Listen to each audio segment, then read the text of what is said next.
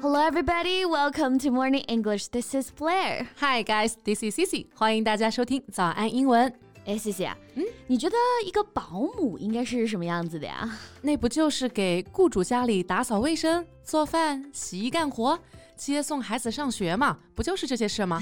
哇，你看你格局小了啊！啊哈。Probably that's what most people have knew about nanny, right? Yeah. But things changed. 现在保姆这个行业啊，也越来越卷了。 What? So what makes you say that? 就是网上之前很流行的一个段子啊啊哈小夫妻结婚的时候梦想住海景别墅，没事呢就抱着狗在阳台上晒晒太阳，边喝咖啡边看海。 Yeah, and then? Then they worked really hard and made it happen. They bought the beach house and got a dog, but they didn't have the time to enjoy the life. Because they're busy with making money. Exactly. So eventually they hired a nanny. 然后他们家的保姆每天做的最多的事情就是抱着狗在阳台上晒太阳、喝咖啡，然后看海。那相当于就是打拼了一辈子，终于让保姆过上了他们原本想要的生活呀。 Right. They would appreciate the irony if they stopped thinking about it. And anyway, 在北京顺义呢，每一个别墅小区里的住家阿姨啊，过的都是我们刚刚说的段子里面的生活。哇 哦，住别墅、养狗、喝咖啡，这不就是我们理想当中的生活吗还有开豪车，甚至司机接送呢。？Oh my god！那贝贝啊，你觉得我还有没有一点机会呢？Well，那等会儿跟你说说这些高级保姆的履历啊，你可以自行的对应一下，看看你的资质和这些阿姨比起来有没有优势，好吧？Okay, then let's talk about it in today's podcast. 在节目的开始，给大家送一个福利，今天给大家限量送出十个我们早安英文王牌会员课程的七天免费体验权限，两千多节早安英文会员课程以及每天一场的中外教直播课，通通可以无限畅听。体验链接放在我们本期节目的 show notes 里面了，请大家自行领取，先到先得。那 Cici 首先给你补充一下这些阿姨们传奇的经历背景啊。Okay, enlighten me. OK，首先有一个网友某次去上海的姑妈家里参加聚会，嗯穿西装打领结的小侄子呢就坐在钢琴面前，施施然弹了一曲。网友呢一顿猛夸，从指法到气势，再到姑妈培养孩子的方法。嗯，And he even did not finish the compliments. The nanny just said. 第二小节有个音不对啊，是升发。 Wow, so it turns out that in Shanghai, the most senior and most experienced nanny is an education expert. Yep, education expert. E X P E R T expert，它是专家这个意思啊。嗯，education expert 就是教育专家的意思。最高级、最见过世面的保姆呢，是一个教育专家。后面网友才知道，这个阿姨的女儿在上海音乐学院就读。阿姨从女儿三岁开始就一路陪着钢琴考级，自己就也有了这个音乐基础。 Wow, that's. Unbelievable, right? yeah, exactly. But what I've talked about is just the tip of the iceberg。刚刚我说的仅仅是冰山一角啊。一二线城 市里面，阿姨这个称呼呢，相当于是一声尊重。他们或音律全通，或知晓律法，或眼界比雇主还开阔。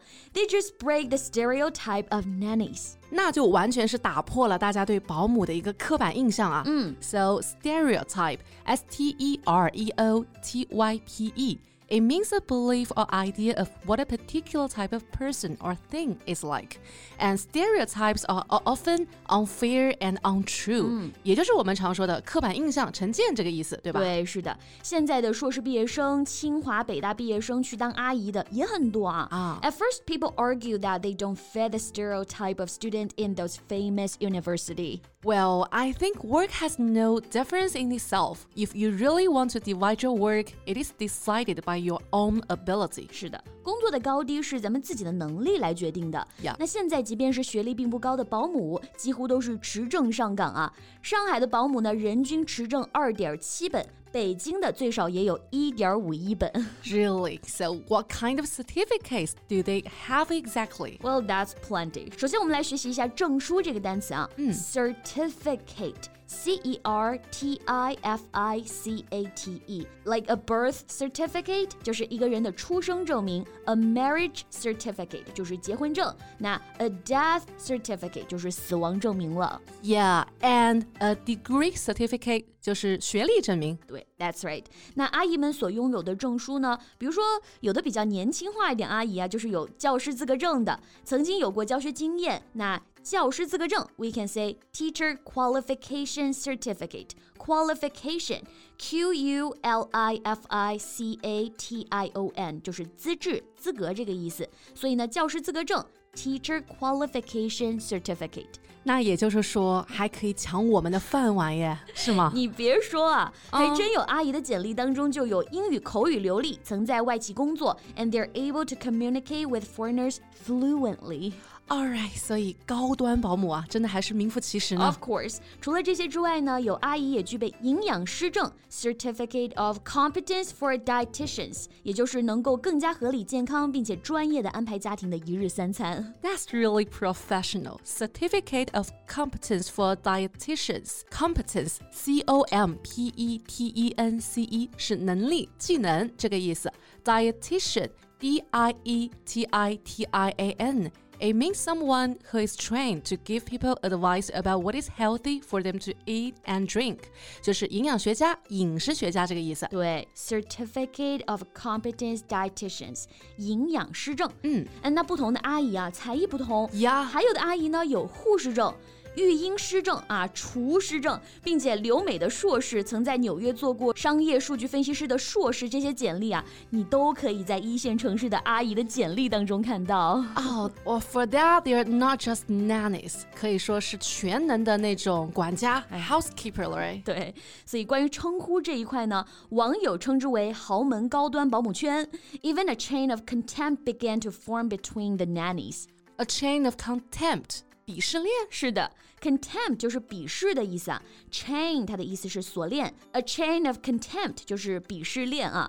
据说魔都保姆圈里的家庭教育鄙视链啊，雇主和保姆一起苦练孩子的素质教育，大于雇主亲自苦练孩子教育的，大于孩子傻读书的。大鱼孩子由爷爷奶奶散养的，好吧，所以啊，还还真不是每个人都能随便进入豪门高端保姆圈的啊。那对于今天的话题，大家有什么想法呢？欢迎来和我们交流哦。Yeah, so that's all the time we have for today. So thank you so much for listening. This is Cici and this is Blair. See you next time. Bye. 今天的节目就到这里了。如果节目还听得不过瘾的话，也欢迎加入我们的早安英文会员。成为会员，您就可以无限畅听我们每天一场免费的中外教直播课，以及两千多节原创系统课程了。